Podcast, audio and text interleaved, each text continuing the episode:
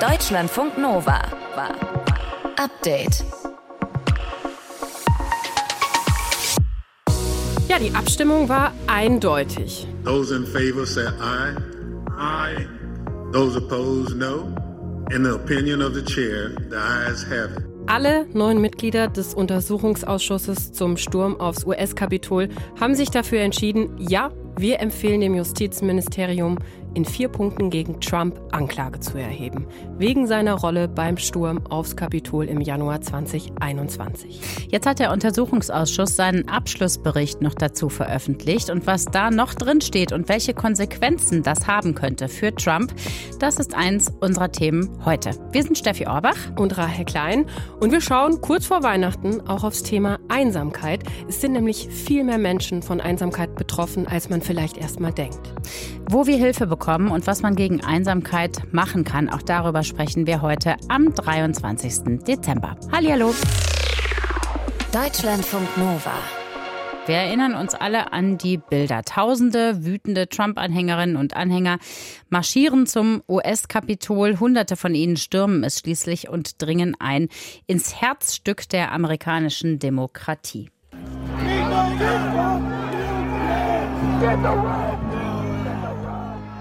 Es gab kein Startsignal. Alle setzten sich wie auf Knopfdruck in Bewegung. Und dann brach die Hölle los.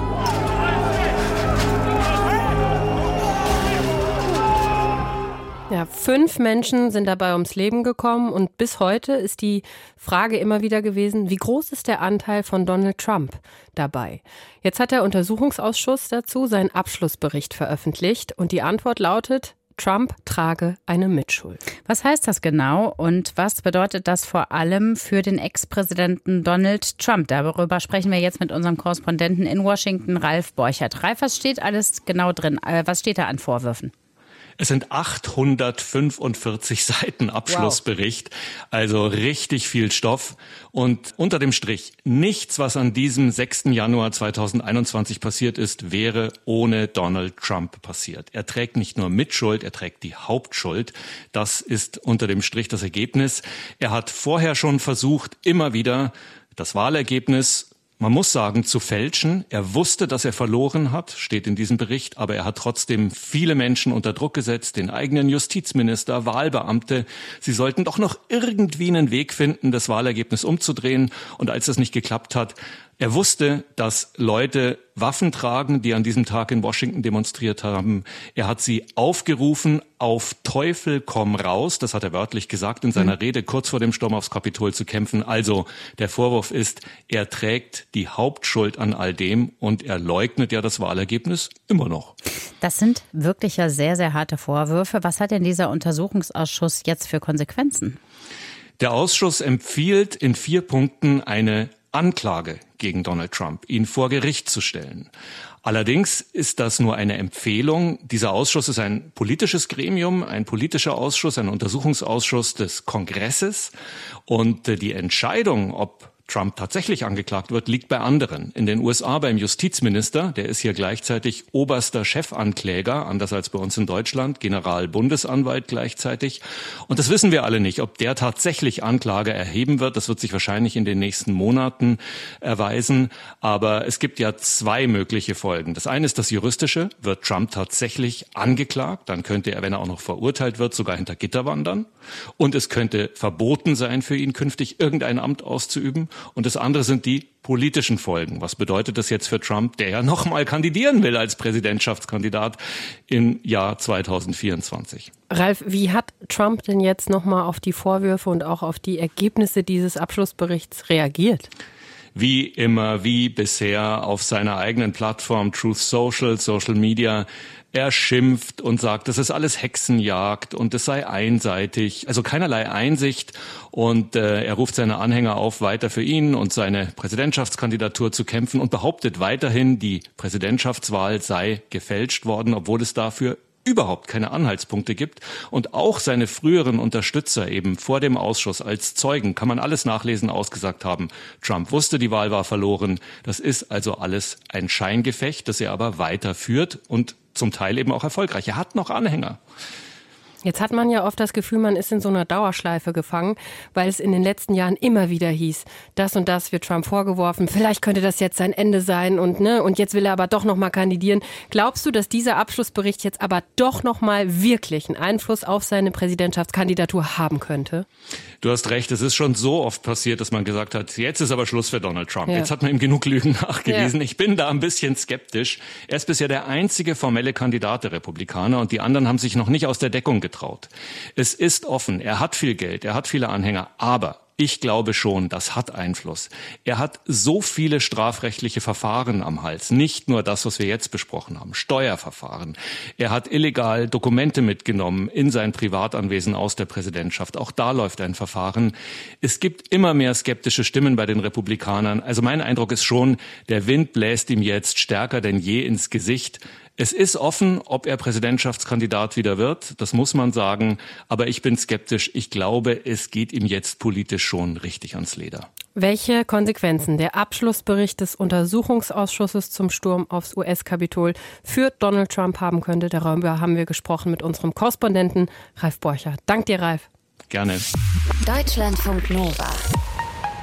Update. Wenn wir uns an Weihnachten einsam fühlen, dann sollten wir uns Hilfe suchen und zum Beispiel bei der Telefonseelsorge anrufen. Dazu hat Bundesfamilienministerin Lisa Paus in einem Interview jetzt nochmal aufgerufen. Und weil ja gerade an Weihnachten sehr, sehr deutlich wird, wenn Menschen vielleicht nicht da sind oder es auch Konflikte gibt, man deswegen auch alleine zu Hause ist, schauen wir heute noch mal ein bisschen genauer auf das Thema Einsamkeit. Deutschlandfunk Nova Reporterin Celine Wegert ist bei uns. Celine, wie viele Menschen sind denn von Einsamkeit eigentlich in Deutschland betroffen? Kann man das sagen? Ja, tatsächlich sind das echt eine ganze Menge. Also 2021 haben 41 Prozent der Menschen in Deutschland bei einer Befragung angegeben, dass sie sich einsam fühlen. Und was mich da irgendwie am meisten geschockt hat, junge Menschen sind am häufigsten davon betroffen. Also Familienministerin Lisa Paus meinte, jede fünfte Person unter 30 weiß, wie es ist, sich einsam zu fühlen. Das sind, finde ich, mega krasse Zahlen, weil man ja eigentlich erstmal so denkt, dass Einsamkeit vor allem eher ältere Menschen betrifft, ne? Die mit der Zeit eben einfach natürlicherweise ja auch so ein bisschen einsamer werden, weil viele Menschen einfach auch sterben dann. Ja, voll, das habe ich tatsächlich auch gedacht, aber das ist nicht so. Also es gibt echt eine Menge Gründe, warum Menschen einsam werden. Arbeitslosigkeit zum Beispiel ist so ein Risikofaktor, genau wie gesundheitliche Einschränkungen, aber eben auch Armut. Das hat mir auch Martina Rudolf Zeller von der Telefonseelsorge Stuttgart erzählt. Armut ist sowieso ein Beteiligungsthema. Also Menschen können sich an vielem eben nicht beteiligen. Also was mache ich auf dem Weihnachtsmarkt, wenn ich mir da gar nichts kaufen kann? Also gehe ich erst gar nicht hin. Ja, und wenn man dann erstmal einsam ist, dann kann das auch ziemlich schnell zu so einem Teufelskreis werden, meint sie. Denn einsame Menschen, die neigen dazu, sich noch mehr zurückzuziehen. Ja, und sich einsam zu fühlen, das ist ja auf Dauer auch total schlecht für die Psyche, ne? Ja, das ist es. Also Menschen, die sich dauerhaft einsam fühlen, bei denen ist das Risiko höher, an Angststörungen oder Depressionen zum Beispiel zu erkranken. Und Martina Rudolf Zeller von der Telefonseelsorge kriegt bei ihrer Arbeit auch mit, dass einige Betroffene dann den Fehler einfach bei sich selber suchen. Viele reagieren auch mit so einer, ich nenne es mal Selbstbildstörung, Selbstwert, Irritation und denken, irgendwas stimmt mit ihnen nicht. Was ist mit mir los, dass ich ähm, eher keinen Kontakt finde, dass ich es so schwer habe mit anderen. Aber eben nicht nur die Psyche leidet dann darunter. Menschen, die sich einsam fühlen, die schlafen im Vergleich auch schlechter und haben zum Beispiel ein schwächeres Immunsystem. Was können wir denn machen, wenn wir merken, es geht mir nicht gut, ich fühle mich einsam? Also ganz wichtig, sich nicht zu Hause einigeln und bemitleiden, sondern wirklich rausgehen. Weihnachten heißt ja auch nicht, dass jetzt irgendwie alle Veranstaltungen dicht bleiben. Also es gibt ja immer noch Filme im Kino, Theatervorstellungen oder Konzerte zum Beispiel.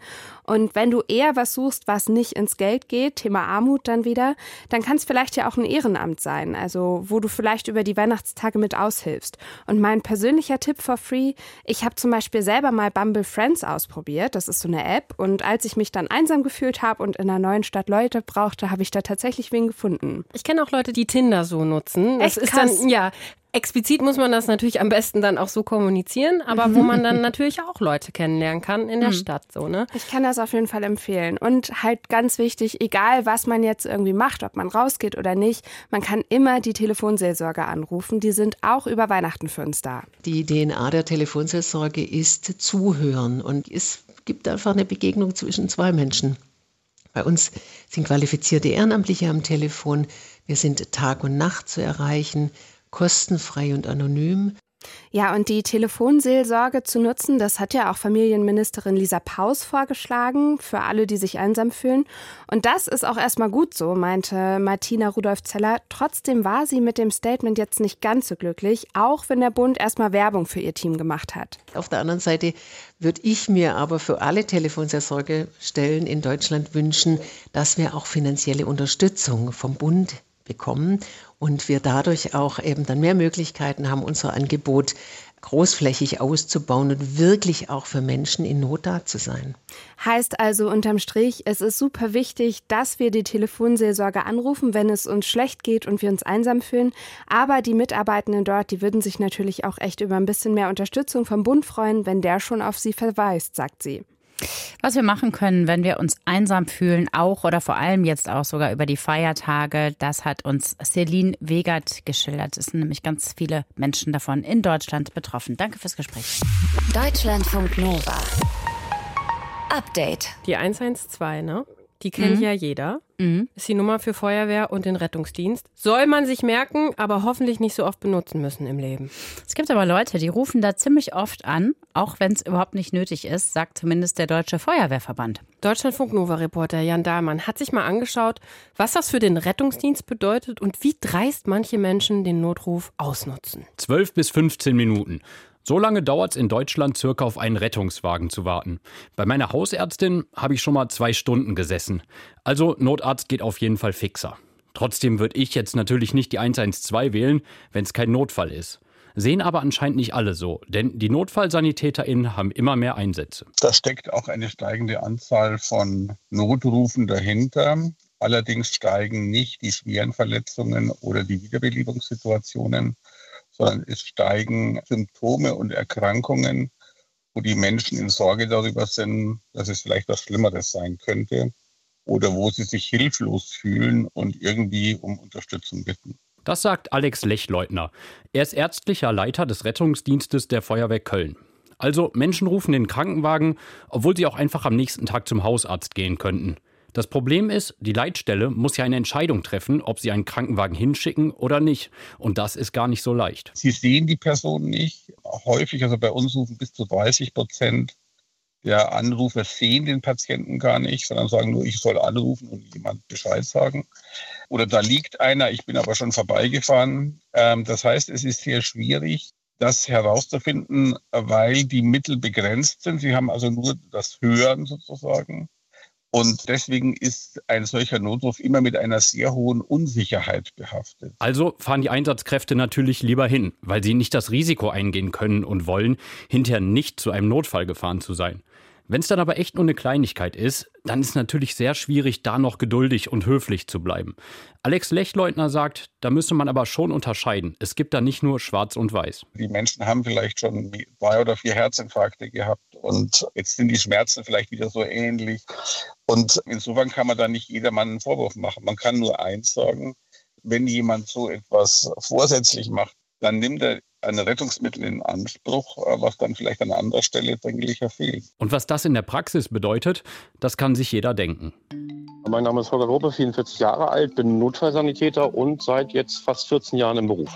Und es ist in seinem Beruf als Rettungssani alles andere als einfach, wenn er ein bis zweimal am Tag zu einem Notfall fährt, der dann gar kein Notfall ist. Das häufigste ist tatsächlich sowas wie spontan aufgetretene Rückenschmerzen und halt in der Anamnese, also in dem äh, Gespräch, wo wir den Krankheitsverlauf so ein bisschen eruieren, sich die Patienten dann teilweise verplappern und dann mitgekriegt haben, dass sie eigentlich schon Verdacht auf Bandscheibenvorfall schon vor vier, fünf Wochen diagnostiziert bekommen haben. Letztendlich aber das CT oder MRT noch fehlt und denen auf einen Samstagabend einfällt, ich mache das jetzt mal als Spontanereignis, weil dann kriege ich einen Notfall-CT und brauche nicht noch sechs Wochen auf meinen Termin in einer Röntgenpraxis warten. Das Ding ist, das kann ich ja irgendwie noch verstehen. Ich habe vielleicht Rückenschmerzen, will endlich wissen, was das ist und der Termin, der ist noch so lange hin. Sollte man natürlich trotzdem nicht machen, klar. Dreist wird's, wenn die Menschen dann aber nicht verstehen, dass sie nicht den Notruf hätten wählen sollen. Dann ist es auch für Holger schwierig, ruhig zu bleiben. Man versucht es aber halt in dem Moment sich nicht anmerken zu lassen, was manchmal natürlich auch wirklich schwerfällt, weil man sich dann auch da wirklich einige Beleidigungen anhören darf, bis hin zu dem Tatbestand der unterlassenen Hilfeleistung, was einem dann vorgeworfen wird und wo man einfach ganz klar sagt, das ist nicht unsere Aufgabe. Wir sind für akut lebensbedrohliche Erkrankungen da oder Situationen, äh, Verletzungen und nicht für so etwas. Das ist dann schon etwas, sagen wir mal, egoistisch. Es gibt allerdings auch Menschen, die es komplett übertreiben. Da kann ich mich tatsächlich erinnern, in meiner ehemaligen Firma, wo ich im Rettungsdienstbereich mitgefahren bin, der hat ständig in der Disco sich so betrunken, hat den sterbenden Schwan gespielt, dass wir ihn dann quasi mit dem RTW mit einem Verdacht auf eine Alkoholvergiftung ins Krankenhaus gebracht haben. Dort haben wir ihn ans Personal der Notaufnahme übergeben. Da ist er nach fünf Minuten aufgestanden, ist gegangen, weil er 100 Meter neben dem Krankenhaus gewohnt hat. Und wir ihn quasi für umsonst in seinen Heimatort gefahren haben. Die 20 Kilometer, die er sonst hätte mit dem Taxi fahren müssen. Der Krankenwagen also als persönliches, kostenloses Taxi. Das ist schon verdammt dreist. Da hilft wahrscheinlich auch kein Aufklären und kein Sensibilisieren mehr. Es rufen immer mehr Leute den Notruf an, haben aber gar keinen akuten Notfall. Also nochmal kleiner Reminder. Es gibt neben der 112 auch die 116 117, also den ärztlichen Notdienst. Und der ist aber in vielen Fällen eher zuständig als der Rettungsdienst. Deutschlandfunk Nova. Update. Draußen in der Stadt ist wahrscheinlich die Hölle los, ne? Lange Schlangen, alles voll, Läden sind voll und der Laden, in den du dann reingehst und was haben willst, was konkretes, der hat dann das, was du suchst, wahrscheinlich nicht mal. Last-Minute-Geschenke besorgen so kurz vor Weihnachten ist die Hölle, total nervend und da ist es doch eigentlich viel einfacher, online einen Gutschein zu kaufen und weiterzuleiten oder einfach zu Hause auszudrucken. Entspannt absolut entspannt, aber die große Frage ist ja, wollen Menschen Gutscheine haben? Und sind das nicht einfach eigentlich wirklich versteckte Geldfresser, weil die nie eingelöst werden oder verfallen oder whatever. Eka Knigge aus dem Deutschlandfunk Nova Team hat eine Gutscheinrecherche betrieben. Oh ja. Eka, Gutscheine sind sehr beliebt, aber vor allem bei den Menschen, die sie kaufen, würde ich jetzt mal sagen, oder? Ja, aber laut einer aktuellen Umfrage könnten sie weniger beliebt sein als früher noch. Die Prüfungs- und Beratungsgesellschaft EY, die gibt jedes Jahr so eine repräsentative Umfrage in Auftrag, bei der gefragt wird, welche Geschenke die Leute zu Weihnachten planen.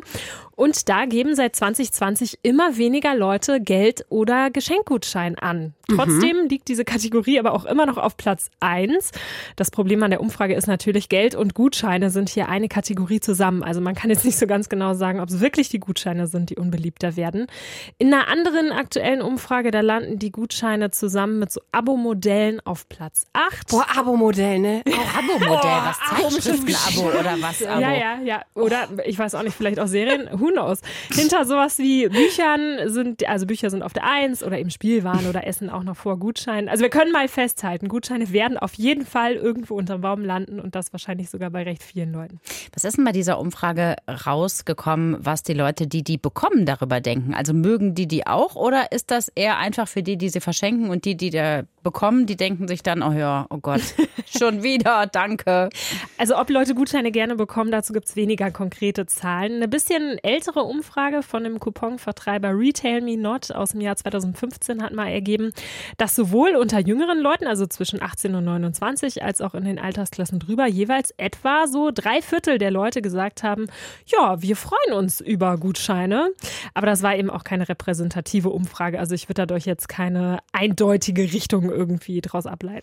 Wie ist das denn bei Gutscheinen? Manchmal steht da ja dann so ein Datum drunter, einzulösen bis, keine mhm. Ahnung, dann ein Jahr oder irgendwie so. Und man hat dann mega Druck, innerhalb dieser Zeit ja, irgendwas dafür zu finden. Wie ist das rechtlich? Also wie lange muss so ein Gutschein gültig sein? Die meisten Gutscheine, die verfallen nach drei Jahren. Das nennt sich dann allgemeine Verjährungsfrist. Auch wenn da übrigens gar kein Datum draufsteht. Ach. Also man sollte nicht zu lange warten mit dem Einlösen. Mhm. Und ganz cool, diese Frist, die beginnt aber immer erst am Ende des Jahres, in dem der Gutschein gekauft wurde. Also es bringt einem jetzt zur Weihnachtszeit vielleicht wenig. Aber wenn du zum Beispiel im Mai einen Gutschein bekommen hast, dann musst du den bis Ende 2025 erst einlösen. Also es gibt sozusagen den Rest des Jahres 2022 mit drauf. Natürlich gibt es auch Gutscheine, die gelten für eine kürzere Zeit, aber es ist wirklich nicht bei allen offiziell erlaubt. Was heißt denn das? Muss mir dann mehr Zeit gegeben werden? Ja, also dazu gibt es eine Entscheidung des Oberlandesgerichts München. Da hatte ein Verbraucherschutzverein gegen so einen Vertreiber von Erlebnisgutscheinen geklagt und hat da Recht bekommen. Die Gutscheine, die sollten nur für ein Jahr gelten und die Begründung war, weil nur ein Jahr die Verträge mit diesen Partnern abgemacht wurden, die die Erlebnisse am Ende anbieten. Also meistens vertreibt das ja so eine Website und die die Erlebnisse anbieten, sind andere. Und das Gericht sagt, nee, die KäuferInnen, die werden damit unangemessen benachteiligt. Also hier wurde diese Befristung gekippt. Gleichzeitig kann die aber auch zulässig sein bei Gutscheinen. Also ich meine, wir kennen alle diese Prozentgutscheine von irgendwelchen Sportartikelherstellern oder mhm. so. Dann kriegst du da 10 Prozent oder einen 10-Euro-Gutschein, was auch immer. Da entsteht einem wohl eher kein Nachteil, der jetzt so groß ist, dass er da vor Gericht standhalten würde. Und kann man sagen, wie viele Gutscheine nicht eingelöst werden? Da gibt es auch eine Umfrage von Retail Me Not zu. 2016 hat die ergeben, dass jede zweite Person schon mal einen Gutschein nicht eingelöst hat. Bei das viele. etwas aktuelleren Umfrage aus dem Jahr 2020 von InnoFact wurden Leute gefragt, warum sie die Gutscheine nicht eingelöst haben. Und 40 Prozent haben gesagt, sie hatten keine Zeit und 20 Prozent, sie haben den Gutschein vergessen. Das ist aber nur so eine Richtung. Ne? Das sind keine groß angelegten Studien, muss man auch mal dazu sagen. Fakt ist aber, die Anbieter, die kalkulieren damit. Bei Jochen Schweizer, diesen großen Erlebnisgutscheinanbieter ist von einer No-Show Quote die Rede. Gibt es aber auch nicht so genaue Zahlen dazu, wie hoch die ist. Christiane Bayerhaus, Professorin für Marketing, die hatte im Business Insider gesagt, das Gutscheinverkaufen sei ein Riesengeschäft für die Händler und eben noch lukrativer natürlich, wenn die nicht eingelöst werden. Und zwar nicht nur, weil dann ja eben kein Produkt oder keine Dienstleistung für das Geld herausgegeben wird, sondern weil bei diesen sogenannten Mehrzweckgutscheinen, also bei denen, wo am Anfang noch nicht so richtig klar ist, für was du es am Ende einlöst, erst dann Umsatzsteuer gezahlt werden muss, wenn die wirklich eingelöst werden. Also das ist für das Unternehmen ein riesengroßer Vorteil. Gibt es also ein paar Gründe für uns, nicht panisch Gutscheine zu shoppen heute noch. Eine Sache will ich noch von dir wissen, Ilka. Hast du einen Gutschein gekauft, den du verschenkst in diesem Jahr zu Weihnachten? Nein. Sei ehrlich. Nein, ich hasse Gutscheine. du hast Gutscheine, bei vielen sind sie beliebt. Leute verschenken sie viel. Aber Gutscheine haben einige Nachteile. Infos waren das von Ilka Knigge. Danke. Gerne. Deutschlandfunk Nova. Update. Immer Montag bis Freitag auf deutschlandfunknova.de und überall, wo es Podcasts gibt. Deutschlandfunk Nova.